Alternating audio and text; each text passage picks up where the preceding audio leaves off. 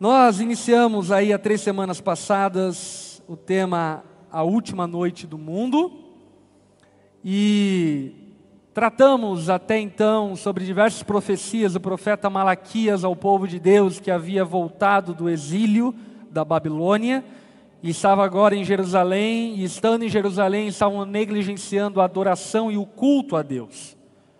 E aí então o profeta ele exorta de maneira veemente o povo porque estava adorando de maneira equivocada. E na semana passada nós percebemos que o povo estava adorando de maneira equivocada, em grande medida, porque os líderes estavam liderando de maneira equivocada. Os líderes estavam liderando conforme o seu bem-querer, conforme as suas próprias ideias e pensamentos, e por sua vez estavam corroborando e autenticando o pecado e a adoração equivocada que o povo estava oferecendo a Deus. Malaquias, ele continua a profetizar, e ele continua no verso 10 do capítulo 2 de Malaquias, aonde ele vai então tocar em um assunto muito sensível da vida humana, que é casamento, que é divórcio, que é também solteirice, mas, sobretudo, relacionamento e a seriedade e a ligação intrínseca que isso tem com Deus e com a aliança que nós temos com o Senhor. E por esse motivo, nessa noite nós vamos expor então Malaquias capítulo 2, do verso 10 em diante, e o título dessa mensagem, para você que gosta de anotar, é esse: Deus odeia o divórcio e o homem violento. Amém? Deus odeia o divórcio e o homem violento. E nós vamos tratar acerca disso.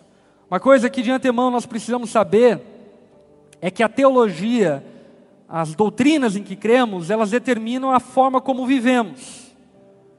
Os sacerdotes naquele contexto, deixaram de pregar a palavra, e porque deixaram de pregar a palavra, o povo se corrompeu. Práticas erradas são fruto de crenças erradas.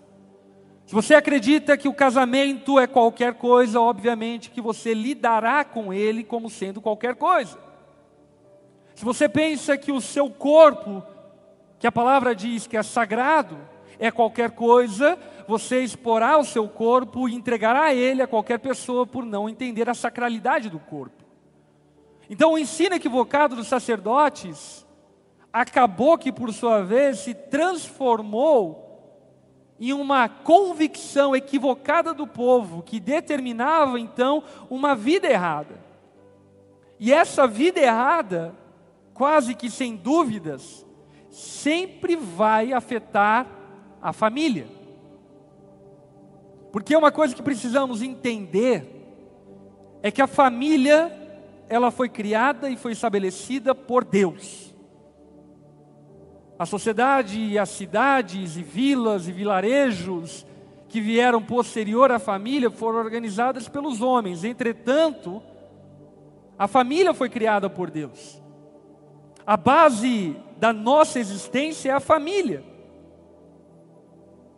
E a família, quando por sua vez é atacada por ideias, conceitos equivocados, ela se dilacera, se destrói e a sua vitalidade e longevidade se perde. E aí então, por exemplo, nós olhamos como um quadro dos nossos dias, aonde de fato tantas famílias estão completamente deterioradas. Ainda que muitas não caminharam para o divórcio, muitos vivem uma separação debaixo do mesmo teto. E tudo isso tem origem em crenças equivocadas e uma teologia equivocada. E é isso que nós vamos entender hoje, através de Malaquias capítulo 2, verso 10 em diante. Se você está com a sua Bíblia aberta, por favor, me acompanhe na leitura do texto. O profeta Malaquias começa dizendo: Não temos todos o mesmo Pai, não fomos todos criados pelo mesmo Deus. Aqui, obviamente, ele está se tratando e se falando a respeito do povo da aliança. Ele não está falando sobre uma paternidade universal. E ele também não está dizendo que todos são povos de Deus, mas ele está dizendo que o povo da aliança, a raiz de Judá, era o povo de Deus. E ele está dizendo: olha, nós aqui, igreja de Cristo, não somos todos, não temos todos o mesmo Pai, não fomos criados pelo mesmo Deus, não somos o mesmo povo. Por que será então que quebramos a aliança dos nossos antepassados, sendo infiéis uns com os outros? Deus fez uma aliança com o patriarca Abraão e o povo estava quebrando essa aliança em atos de infidelidade uns com os outros. A infidelidade uns com os outros, na verdade, era uma infidelidade com Deus, porque Deus é um Deus de aliança. Deus elegeu para si um povo. É o que 1 Pedro capítulo 2, verso 9 vai dizer, que nós somos a geração eleita, sacerdócio real, nação santa, povo exclusivo de Deus. Você é povo exclusivo de Deus? E se somos o povo exclusivo de Deus, então estamos debaixo de uma aliança, e se estamos debaixo de uma aliança, devemos viver de acordo com os termos dessa aliança. Não temos o direito de nos definirmos como cristãos, se não abraçamos os termos do cristianismo. Simples assim. Você não pode se dizer um cristão se você não crê na palavra de Deus. Você pode, tem o direito, como ser humano constitucional, de ser qualquer coisa que você quiser. Entretanto, a denominação cristã, ela é restrita para aqueles que creem nos termos de Cristo para aqueles que creem nos termos das Escrituras, da palavra de Deus. Você pode até inventar uma pseudo-crença ou religião, inventar, ah, eu sou o Crisóstenos, ou eu sou um cristão tabajara, ou alguma coisa do tipo. Entretanto, se nós queremos de fato crer no Deus revelado na pessoa de Jesus, precisamos honrar e sermos de fato povo exclusivo de Deus. Deus não divide com ninguém o seu povo. Deus não divide com ninguém os seus filhos. E isso, inclusive, historicamente, foi o motivo pelo qual o Império Romano perseguiu de maneira tão severa o povo cristão. Porque Deus, através de Jesus, na, na pessoa de Jesus, ele clamava para si a divindade e o fato de ele ser Senhor, Quírios, enquanto os Césares também aclamavam para si o status de serem senhores e serem Quírios.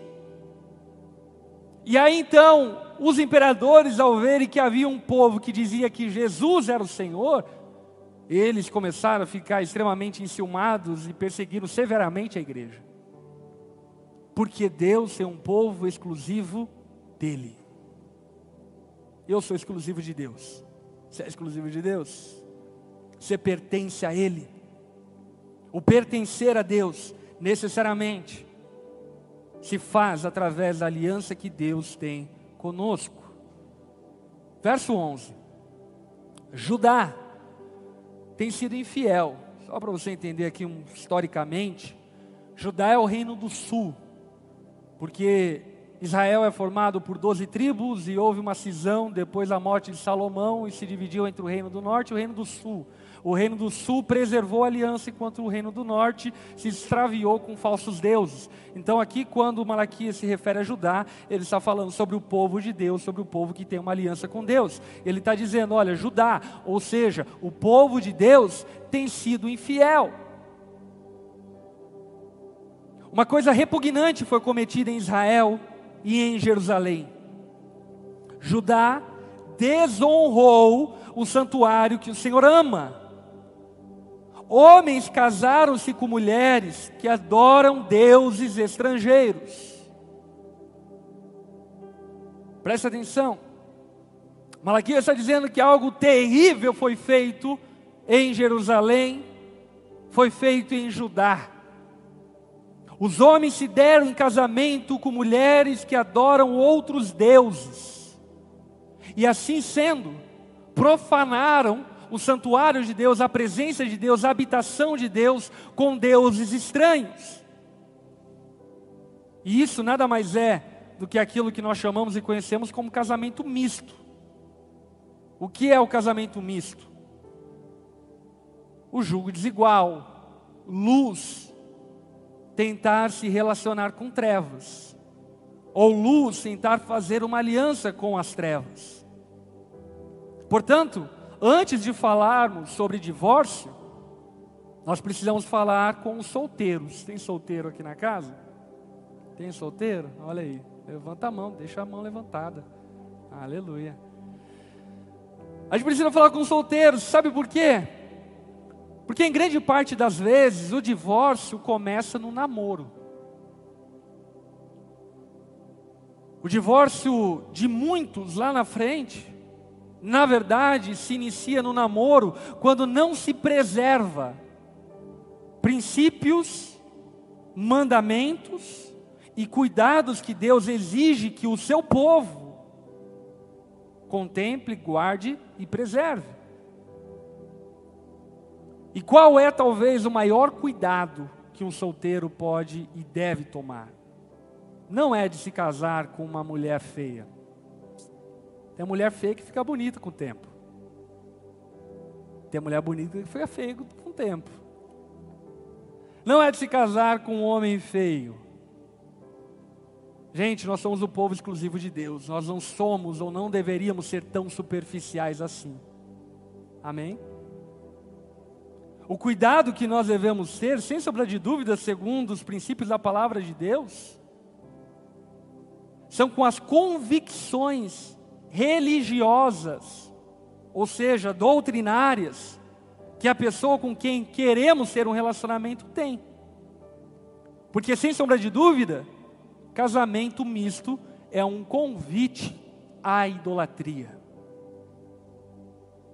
Casar-se com uma pessoa que não crê no mesmo Deus que você, que não crê na palavra como você, sem sombra de dúvida, é um convite, uma abertura, uma brecha, um caminho que você abre largo para a idolatria, para a adoração de falsos deuses. E sabe, os falsos deuses, eles não são apenas imagens e estátuas, os falsos deuses, por exemplo, é a imoralidade sexual. Os falsos deuses é a ganância desvairada. Os falsos deuses são hábitos e costumes que te distanciam de ser e pertencer ao povo de Deus. E Deus, como sendo o nosso Pai, Ele requer de nós fidelidade. O casamento levava à idolatria e à adoração de outros deuses. Era uma traição a Deus e uma quebra de aliança muito evidente. E isso ficou muito evidente na história do povo de Deus. Por exemplo, no período antediluviano, Gênesis capítulo 6, o que a palavra diz é que os filhos dos homens se casaram com as filhas de Deus. E o que deu? Deu no que deu, o dilúvio. Deus olhando a corrupção do seu povo e percebendo como seu povo foi corrompido, por causa desses casamentos mistos, quis emitir o seu juízo sobre a terra, enviando um dilúvio sobre a terra. Ou a geração que possuiu a terra prometida. Muitos, ao entrarem na terra prometida, ao invés de fazerem uma separação clara entre quem eles eram, o que eles criam, em relação àquilo que os povos que estavam naquela terra criam, eles, ao invés de fazerem isso, eles se casaram com quem pertencia àquela terra, e isso se destrinchou no exílio da Babilônia.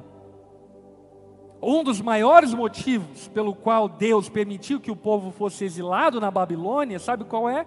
Idolatria. E da onde surgiu essa idolatria? Através de casamentos mistos. E agora aqui a gente está na geração pós-cativeiro. E é interessante que Esdras, Neemias e o próprio Malaquias que nós estamos lendo aqui, também estão falando para o povo: ei, tomem cuidado com casamentos mistos. Tome cuidado. E isso não é um arianismo, não é ideia racial, não tem nada a ver com raça, tem a ver com convicção de fé e crença. Deus não tem nenhum problema com um japonês se casar com um brasileiro. Não é essa a questão. Até porque Deus é adorado por todos os povos. Amém? Gente de toda língua, povo e nação. Mas o zelo e o cuidado de Deus para conosco é para que não façamos alianças com pessoas que não têm os mesmos valores e princípios que nós. Ah, pastor, eu fiz e meu casamento é super bem sucedido. Glória a Deus, Deus teve misericórdia. Agora, vamos aqui ser francos e honestos, de que a cada 100, um dá certo. Graças a Deus que você foi agraciada pelo Senhor, e nós não podemos tornar a exceção uma regra. Até porque, solteiro, fica tranquilo, você vai casar. Pelo menos assim, eu acho. Mas tenha muita cautela e paciência para não se entregar a alguém que não tem as mesmas convicções que você. E eu digo isso como quem cuida de pessoas e cuida de muitos casais. Quantas coisas absurdas eu vejo em alguns casamentos que são provenientes de pessoas que não creem em Deus. Por exemplo, mulheres que são forçadas a terem relação sexual misto com outras pessoas dentro da relação por causa de homens que não temem a Deus. E você acha que isso é algo muito distante? Não é. Pessoas que introduzem pornografia dentro da relação sexual, pessoas que interferem e colocam dentro da relação familiar falsos deuses, idolatrias e valores equivocados. Como povo de Deus, como povo da aliança, nós não podemos nos esquecer dos mandamentos do Senhor. E eu pergunto a você, qual é o primeiro mandamento de Deus? Êxodo 20, verso 2 diz: Eu sou o Senhor, o teu Deus, que tirou do Egito, da terra da escravidão. Não terás outros deuses além de mim.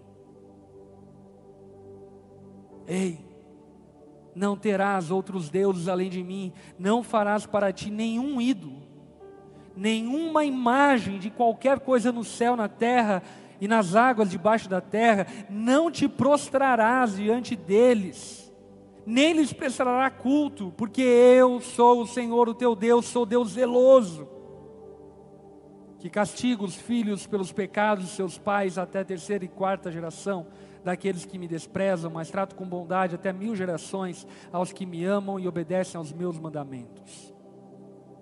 Não terás outros deuses além de mim. Esse é o primeiro mandamento. Portanto, você solteiro, tome muito cuidado, porque sem sombra de dúvida, o se expor a um casamento misto dá a você todas as condições e probabilidades de se entregar à idolatria dentro do seu futuro relacionamento conjugal.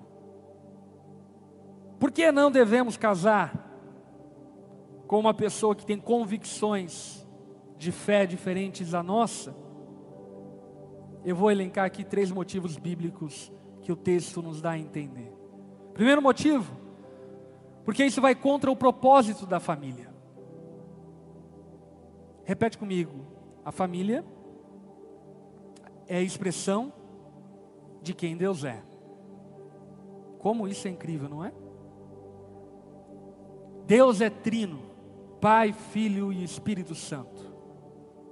E a família é a expressão de quem Deus é, em aliança, em amor, em zelo, em suportar um ao outro, em amar um ao outro, porque isso é o que a Trindade é. E quando há uma interferência de alguém que não crê no Senhor e não crê na palavra de Deus, o que acontece é que essa teatralidade da divindade, ela é ferida. E por consequência, os filhos têm dificuldade de saber quem Deus é, porque não conseguem ter um exemplo palpável, que deveria ser a família de quem Deus é. Precisamos entender que a família foi criada por Deus para ser expressão de quem Ele é, expressão da sua glória. A família deve ser a escola em que a vida como Deus a imaginava deve ser aprendida e praticada. Portanto, primeiro motivo pelo qual você não deve se entregar a um casamento misto é porque isso vai contra o propósito da família.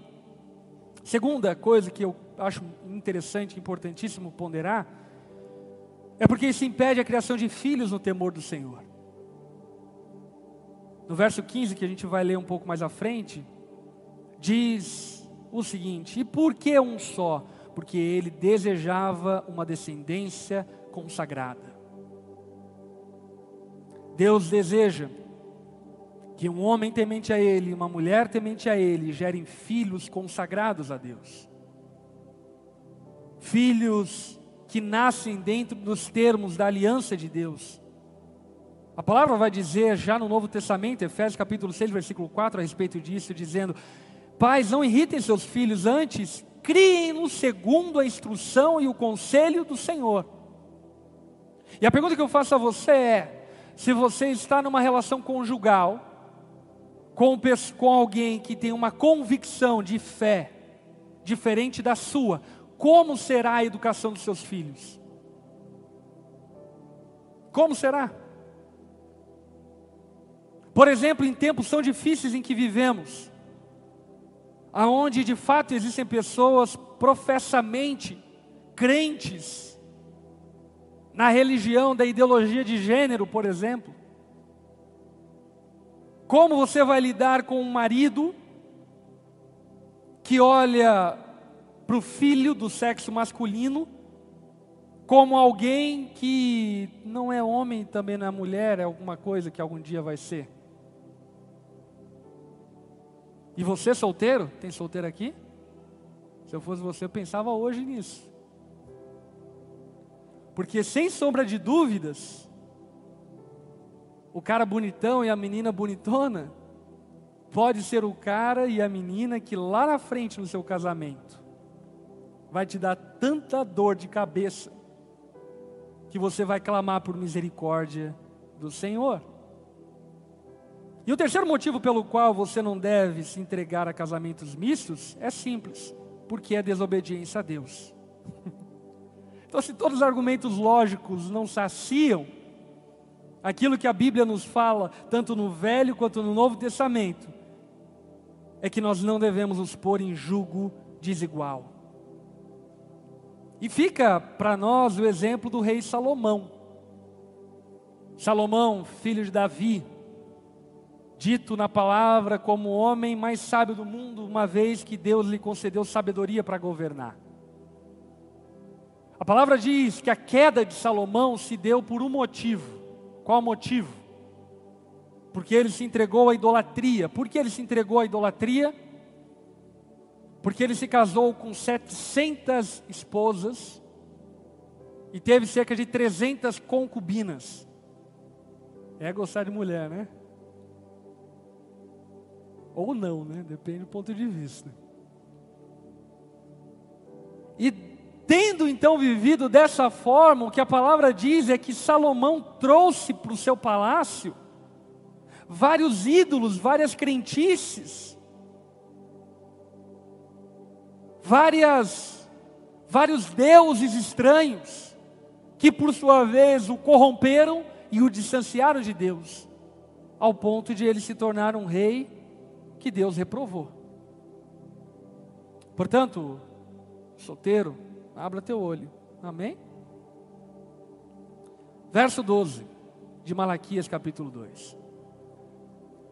Que o Senhor lance fora das tendas de Jacó o homem que faz isso, seja ele quem for, mesmo que esteja trazendo ofertas ao Senhor dos exércitos. A palavra aqui de Malaquias é muito dura e ele está dizendo: olha, se alguém está corrompendo a família, que ele seja expulso da presença de Deus, seja quem for, seja tanto o professor quanto o aluno. O aluno e o professor devem ser dissipados da presença de Deus, uma vez que eles não preservam e não levam em consideração a aliança com Deus. Jesus sempre nos deixou muito claro que quem o quisesse o seguir, deveria renunciar a tudo, deveria negar a si mesmo, tomar a sua cruz e o seguir. É bem verdade que a salvação não nos custa nada, ela é pela graça por meio da fé. Mas seguir a Jesus custa tudo. Pertencer a Jesus custa tudo. Ele expulsará tanto os mestres quanto os alunos. Sabe por quê?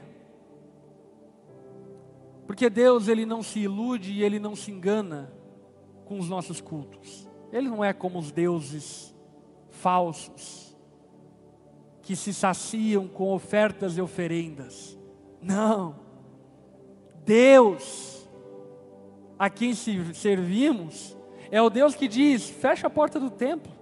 Eu não estou carente atrás de adoração. Eu estou buscando adoradores. Fecha as portas da igreja, eu não estou atrás de pessoas. Eu estou buscando uma família. Gente que de fato me ama e preserva a aliança que tem comigo. Por isso aqui vai alguns conselhos, ainda se tratando um pouco dos solteiros. Pais, quem são pais aqui? Pais, não entreguem seus filhos para se casarem com pessoas que não sejam tementes a Deus. Ah, pastor, mas o meu filho faz o que ele quer, é verdade.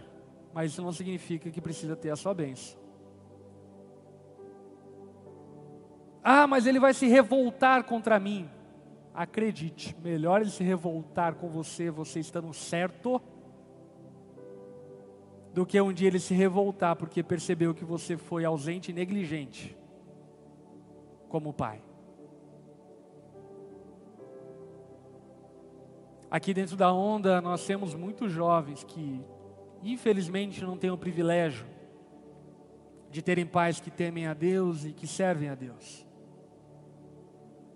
Agora, talvez você não teve esse privilégio, mas eu quero dizer, no nome de Jesus, que os teus filhos vão ter esse privilégio. De ter um pai, uma mãe, que quando estiverem apaixonados, podem sentar junto e falar: Pai, eu estou gostando dessa menina, me conte quem ela é.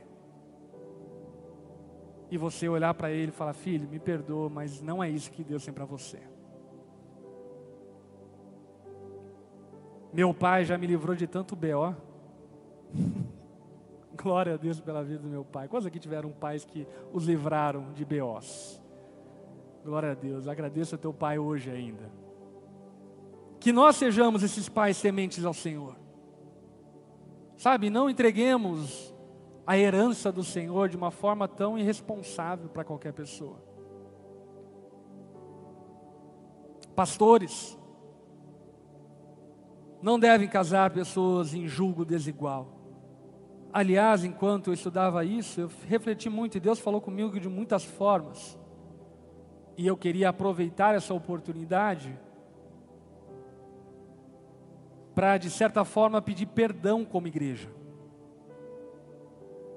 Porque, em nome do amor, e muitas vezes nós fizemos vistas grossas a quem estava se casando e os termos com quem estava se casando. Como pastores e líderes da igreja, nós somos responsáveis por privar as ovelhas de Cristo de cometerem erros e equívocos. E isso não diz respeito a gosto pessoal. Eu já falei, você quer namorar um palmeirense, problema é seu. vai sofrer também. Mas, como pastor, eu preciso zelar pela vida das ovelhas que Cristo me confiou. E eu percebo que na nossa história, de alguma forma, nós fizemos vistas grossas a isso. Inclusive, peço perdão. Pais e pastores precisam ser responsáveis pelos mais jovens.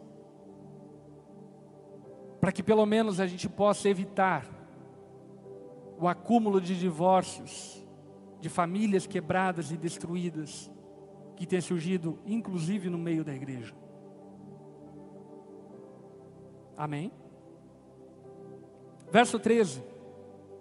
A outra coisa que vocês fazem enchem de lágrimas o altar do Senhor, choram, gemem, porque Ele já não dá atenção às suas ofertas, nem as aceita com prazer.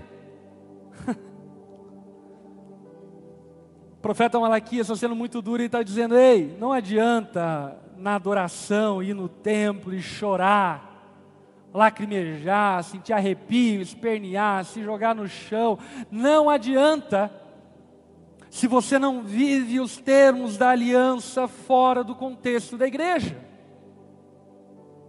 E isso é tão sério ao ponto de a palavra nos dizer o seguinte, por exemplo, se você tiver uma oferta para entregar no altar e tiver algo ou souber que alguém tem algo contra você, deixa a tua oferta, se acerte com essa pessoa e depois adore a Deus. Ou ainda, por exemplo, a instrução de Paulo a respeito da ceia do Senhor: se você tiver algum pecado e for encontrado em falta, se arrependa do seu pecado e participe de maneira devida da ceia do Senhor. O que a palavra está nos dizendo é que Deus não é como os falsos deuses. Não é porque você entrega o teu dízimo que Deus faz vistas grossas a um casamento corrompido vivido por você. Não é porque você levanta as mãos no louvor que Deus faz vistas grossas a uma paternidade equivocada, a uma maternidade equivocada. Deus não se ilude com gemidos, com lágrimas, com choros derramados no momento de adoração. Não adianta chorar, espernear, gritar, se não houver sincero e verdadeiro arrependimento. O apóstolo Pedro vai corroborar o que o profeta Malaquias está dizendo, em 1 Pedro 3,7, quando ele diz o seguinte: para os maridos, do mesmo modo vocês, maridos, sejam sábios no convívio com as mulheres, tratem-nas com honra, como parte mais frágil, co-herdeiras do dom da graça da vida, de forma que não sejam interrompidas as suas orações. Você está percebendo? O que a palavra está nos dizendo é que o marido que trata sua esposa de maneira equivocada, ele tem o seu relacionamento com Deus interrompido. As suas orações não passam do teto. Porque, inclusive, o pré-requisito para liderar a igreja é ter uma família saudável, é ter uma família que reflita a glória de Deus e reflita quem Deus é. E o que estava acontecendo naquele contexto é que as pessoas estavam vindo adorar a Deus enquanto as suas casas estavam quebradas. Pastor, isso quer dizer que nós não devemos então adorar a Deus? Não é isso. O que a Bíblia está dizendo é que nós devemos nos arrepender. Pais converterem seu coração aos seus filhos filhos converterem seus corações aos seus pais, esposos amarem as suas esposas, esposas amarem os seus maridos, porque Deus, Ele não está atrás de performance teatro, ou um tipo de série espiritual que nós podemos oferecer a Ele, não, a nossa vida e o culto estão interligados Deus não aceita o culto do seu povo naquele contexto, porque o culto não é a equação, culto é o resultado. Repete comigo isso: culto não é equação, culto é o resultado. Como assim? Quando nós nos reunimos para adorar a Deus, conforme a palavra nos ensina que devemos fazer, a fins didáticos e etc e tal, nós nos reunimos para oferecer a Deus uma vida de culto. Ou seja, não adianta eu adorar a Deus um dia na semana, se os outros seis dias eu não cultuo a Ele. Assim também como não adianta você cultuar seis dias a semana, se no dia de entregar o resultado do seu culto você não entrega. O seu culto a Deus e a sua vida pessoal, familiar estão interligadas. E uma coisa não pode ser separada da outra. Você não pode estar bem com Deus se você está mal com a sua família. Amém? Preste atenção nisso. Não é suficiente fazer o culto certo se a vida que é oferta está errada. Posso repetir? Presta atenção. Não é suficiente fazer o culto certo se a vida que é a oferta está errada. Continuando, verso 14. E vocês ainda perguntam, por quê? é porque o Senhor é testemunha entre você e a mulher da sua mocidade, pois você não cumpriu suas promessas de fidelidade, embora ela fosse a sua companheira, a mulher do seu acordo matrimonial. Aqui nós aprendemos uma lição valiosa. O casamento não é uma aliança de você consigo mesmo. Amém? Por isso que aquela desculpa muito comum nos nossos dias, pastor, eu não me sinto feliz no meu casamento, não é justificativa para o divórcio. Porque você não casa consigo mesmo. O casamento é uma aliança tripla.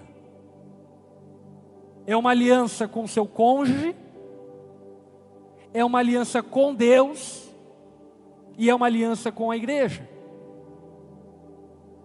Portanto, quando nós vamos falar de divórcio, nós não devemos falar sobre o pressuposto de você sozinho. Ao se tratar de divórcio, Deus precisa estar nessa equação, a igreja precisa estar nessa equação, todas as alianças feitas precisam estar nessa equação. E isso é tão sério. Vocês não sabem a quantidade de convites para fazer casamento que eu recebo, enfim, nas minhas redes sociais. E sabe qual é a resposta para todos os convites que eu recebo? E uns convites bem bacanas, para o exterior, tal, os castelos, coisa louca. E sabe qual é a minha resposta? Eu não posso casar quem com quem eu não tenho uma aliança. Eu não posso casar um casal que eu não cuido, que eu não sou responsável. Casamento não é teatro. Amém? Aí vale um bom convite também para os solteiros, né? Casamento não é teatro, não se preocupe tanto com as flores, do quanto você deve se preocupar com a qualidade do casamento que você vai ter no futuro. Se preocupe com as flores, é um momento muito especial da tua vida. Entretanto, nós não podemos julgar que o casamento é uma aliança consigo mesmo, porque não é. O fundamento do casamento é a aliança com Deus. E aí vale a pena citar uma frase do John Piper, aonde ele diz o seguinte: não é o amor que sustenta a aliança, é a aliança, a aliança que deve sustentar o amor. Em outras palavras, é a aliança que eu fiz com a minha esposa que nos trouxe até aqui, prestes a completar 12 anos de casamento não foi o meu sentimento, não foi a minha afeição, não foi a minha paixão. Ainda que, na maioria do tempo, eu estive apaixonado por ela, não foi em todo o tempo que eu estive apaixonado por ela.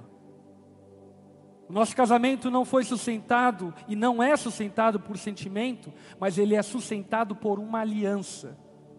Compromisso feito com o Senhor, com o nosso cônjuge e com a igreja.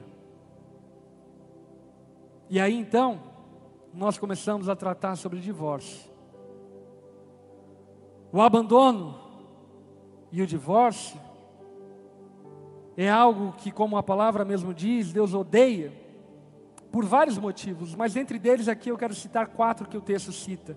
Primeiro, a palavra diz: ela é osso, osso dos meus ossos. Portanto, maltratar o cônjuge, abandonar o cônjuge é matar e maltratar a si próprio. Segundo, ela é a mulher da sua mocidade. Ela foi a sua primeira escolha quando ela estava no auge. e se ela foi a sua primeira escolha, como você pode repudiá-la? Ou abandoná-la porque agora alguém se tornou mais interessante que ela? Ela é a tua companheira. Ela participou de desafios e conquistas, dias bons e ruins com você. Sim ou não? Lembra do sofá que vocês compraram?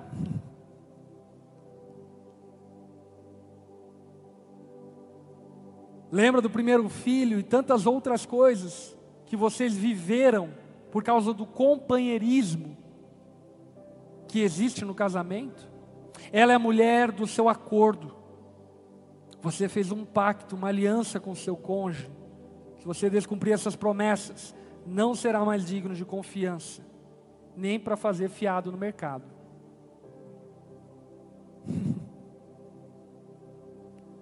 Verso 15. Não foi o Senhor que os fez um só, em corpo e em espírito? Ele lhe pertence. E por que um só? Porque ele desejava uma descendência consagrada. Portanto, tenham cuidado. Ninguém seja infiel à mulher da sua mocidade. Quantos aqui têm mais de 10 anos de casamento? Fiquem em pé esses que têm mais de 10 anos de casamento. Como igreja, vamos bater uma salva de palmas em gratidão ao Senhor.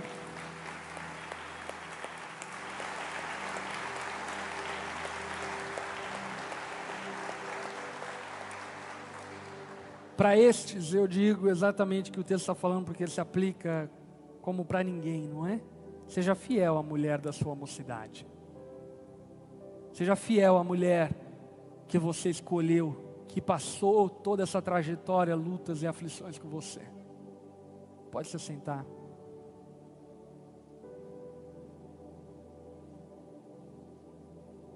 Razão pela qual o casamento deve ser mantido é só uma, porque Deus uniu. E o que Deus uniu, o homem não deve separar. A aliança do casamento, ela é uma aliança heterossexual, monogâmica, monossomática e indissolúvel. E se foi feito dentro desses termos, existe um casamento abençoado por Deus. Um casamento oficiado e testemunhado pelo próprio Deus.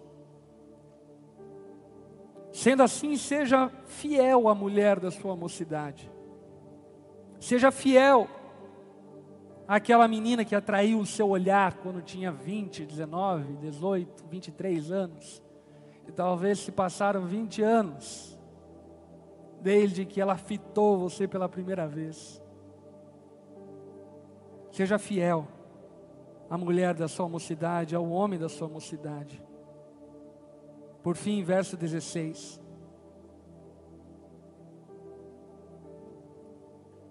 A palavra diz: Eu odeio o divórcio, diz o Senhor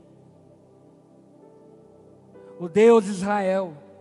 E também odeio o homem que se cobre de violência como se cobre de roupas, diz o Senhor dos Exércitos. Por isso, tenham bom senso, não sejam infiéis.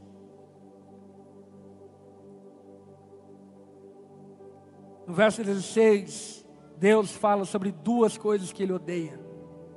primeira coisa que ele odeia, Deus odeia o divórcio. Porque o divórcio não foi instituído por Deus, ele não faz parte do desejo de Deus. Deus regulamentou o divórcio, mas não instituiu. Pastor, existem motivos lícitos para o divórcio? Sim. Inclusive um que nós vamos citar aqui. Se você sofre agressões, esse é o motivo lícito para o divórcio, não só para o divórcio, como também para um boletim de ocorrência. Se você é vítima de adultério, e um adultério que não tem arrependimento, esse é o motivo lícito para o divórcio. Entretanto, ainda que haja motivos lícitos para o divórcio, algo que precisa ficar claro para todos nós é que o divórcio não é um sonho de Deus. Deus ele libera como um pai que sente dores por ver seus filhos sofrendo. Mas esse não era o plano de Deus. O casamento é fruto do coração amoroso de Deus e o divórcio é fruto do coração endurecido do homem. O divórcio não é a vontade de Deus, embora o divórcio seja permitido em caso de infidelidade, violência e abandono, ele não é obrigatório. E deve ser, dentro do possível, evitado. E jamais, escute isso, jamais romantizado. O divórcio nunca deve ser visto como algo a ser comemorado ou celebrado. O divórcio nunca deve ser encarado como uma grande conquista. Porque, na verdade, ainda que por cuidado e zelo de Deus, ele é uma derrota. Deus odeia o divórcio. E a segunda coisa que Deus odeia Deus odeia o homem violento.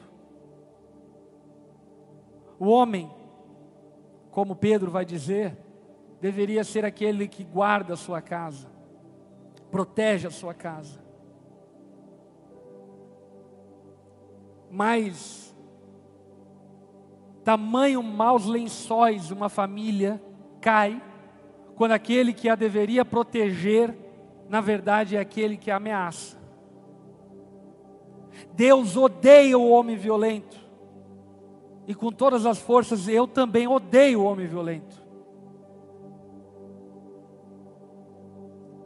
O homem violento, se tiver graça e misericórdia, algum dia vai levar uma surra de alguém. Mas se ele não tiver essa graça e essa misericórdia, ele vai cair nas mãos iradas de um Deus que ama os seus filhos. Deus odeia o homem violento. Obviamente que se aplica à mulher, entretanto, precisamos reconhecer que, ainda que estatisticamente, atualmente, as mulheres agridam mais os homens, homens matam mais mulheres e agridem mais violentamente as mulheres do que os homens. E aqui então eu faço esse apelo exclusivo aos homens.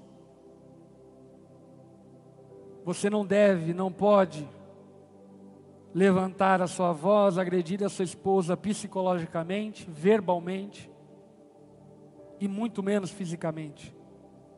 Você não tem o direito de fazer isso. Em 2015, o governo brasileiro divulgou um estudo que mostrou que a cada sete minutos uma mulher é vítima de violência doméstica no Brasil e que mais de 70% da população feminina brasileira vai sofrer algum tipo de violência ao longo da sua vida. A violência contra a mulher nesse período de pandemia aumentou 44,9%. E é algo que, como igreja, nós não podemos fazer vistas grossas. Deus odeia o homem violento. E você, esposa, não precisa amar o seu marido violento, porque Deus o odeia. Deus odeia o homem violento, e nós não precisamos amar o homem violento, porque Deus odeia o homem violento. Existe possibilidade de arrependimento e mudança? Existe.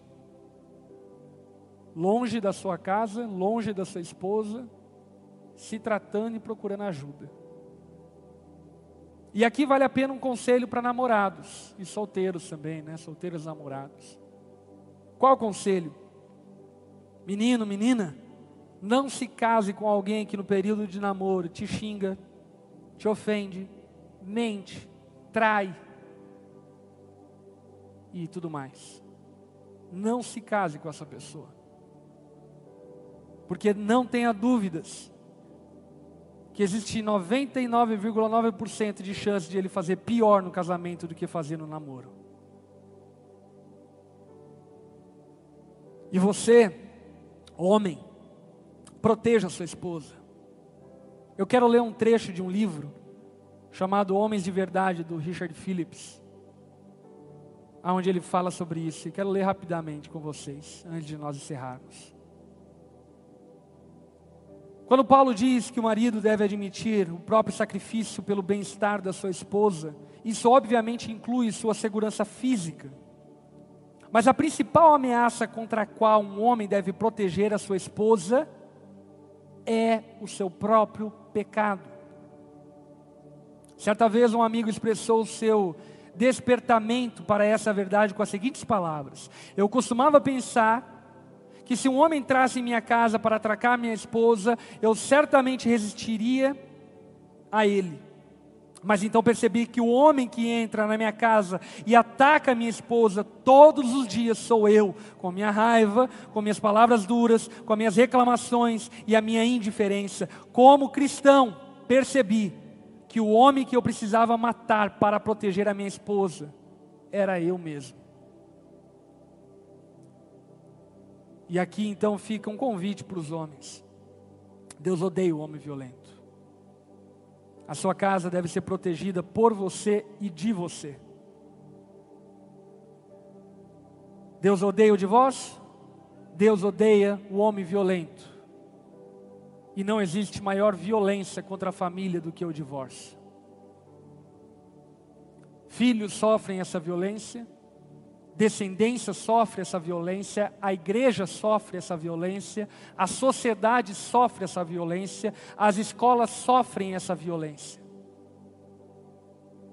Essa mensagem não é para quem se divorciou necessariamente. Algum dia eu vou pregar para você divorciado. Existe instrução e esperança na palavra de Deus para quem se divorciou. Mas essa instrução nessa noite é para você que está casado. Você que está casado precisa entender e compreender a seriedade do que é estar casado. E entender que o divórcio é uma violência contra a sua família.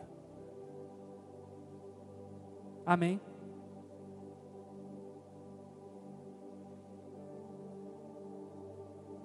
Por isso, como a palavra diz no verso 16, tenham bom senso. Deus ele apela para o bom senso. Ele não está nem apelando para segredos e mistérios da palavra de Deus, doutrinas. Tenha bom senso, rapaz. Você casou com a menina, apaixonou, conquistou, tirou da casa do pai. O que, que você está fazendo com essa história de estou atrás da minha felicidade, vou sair do meu casamento porque eu não amo mais ela? Você está achando que casamento é novela mexicana? Tenha bom senso, rapaz. Coloque a tua cabeça no lugar. E sejam fiéis. Sejam fiéis ao Senhor. Amém?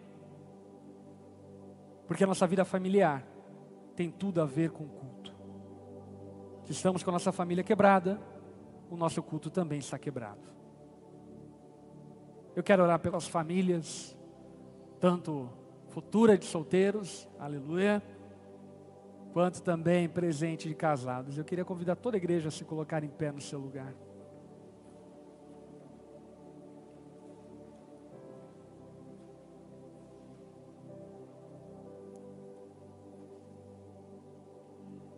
Estenda suas mãos como recebendo, deixa eu orar por você. Senhor, nós somos o teu povo povo exclusivo teu. Nós não seguimos os padrões, princípios e valores deste mundo caído. Nós amamos ao Senhor e amamos a Sua palavra. Jesus, eu clamo a Ti, que toda idolatria que tem penetrado os lares da nossa igreja, seja derrubada e desfeita no nome de Jesus essa noite. Eu clamo a Ti que todos os falsos deuses, erguidos e adorados pelo Seu povo, caiam por terra nessa noite. Que nessa noite, Jesus, de maneira espiritual e sobrenatural, você converta o coração de maridos às suas esposas, e o coração das suas esposas aos seus maridos, e o coração dos pais aos filhos e dos filhos aos pais. Que sendo teu povo, possamos usufruir da Sua presença perpetuamente. Que as nossas lágrimas, choros, na Sua casa não sejam em vão mas sejam recebidos pelo Senhor como adoração. Oramos dessa forma, em nome de Jesus. Amém e amém. Amém. Se você exclusivamente está com sua esposa do seu lado, dê um beijo nela, dê um abraço nela, diga a ela: Você é a minha menininha, a mulher da minha mocidade, a minha gatusca.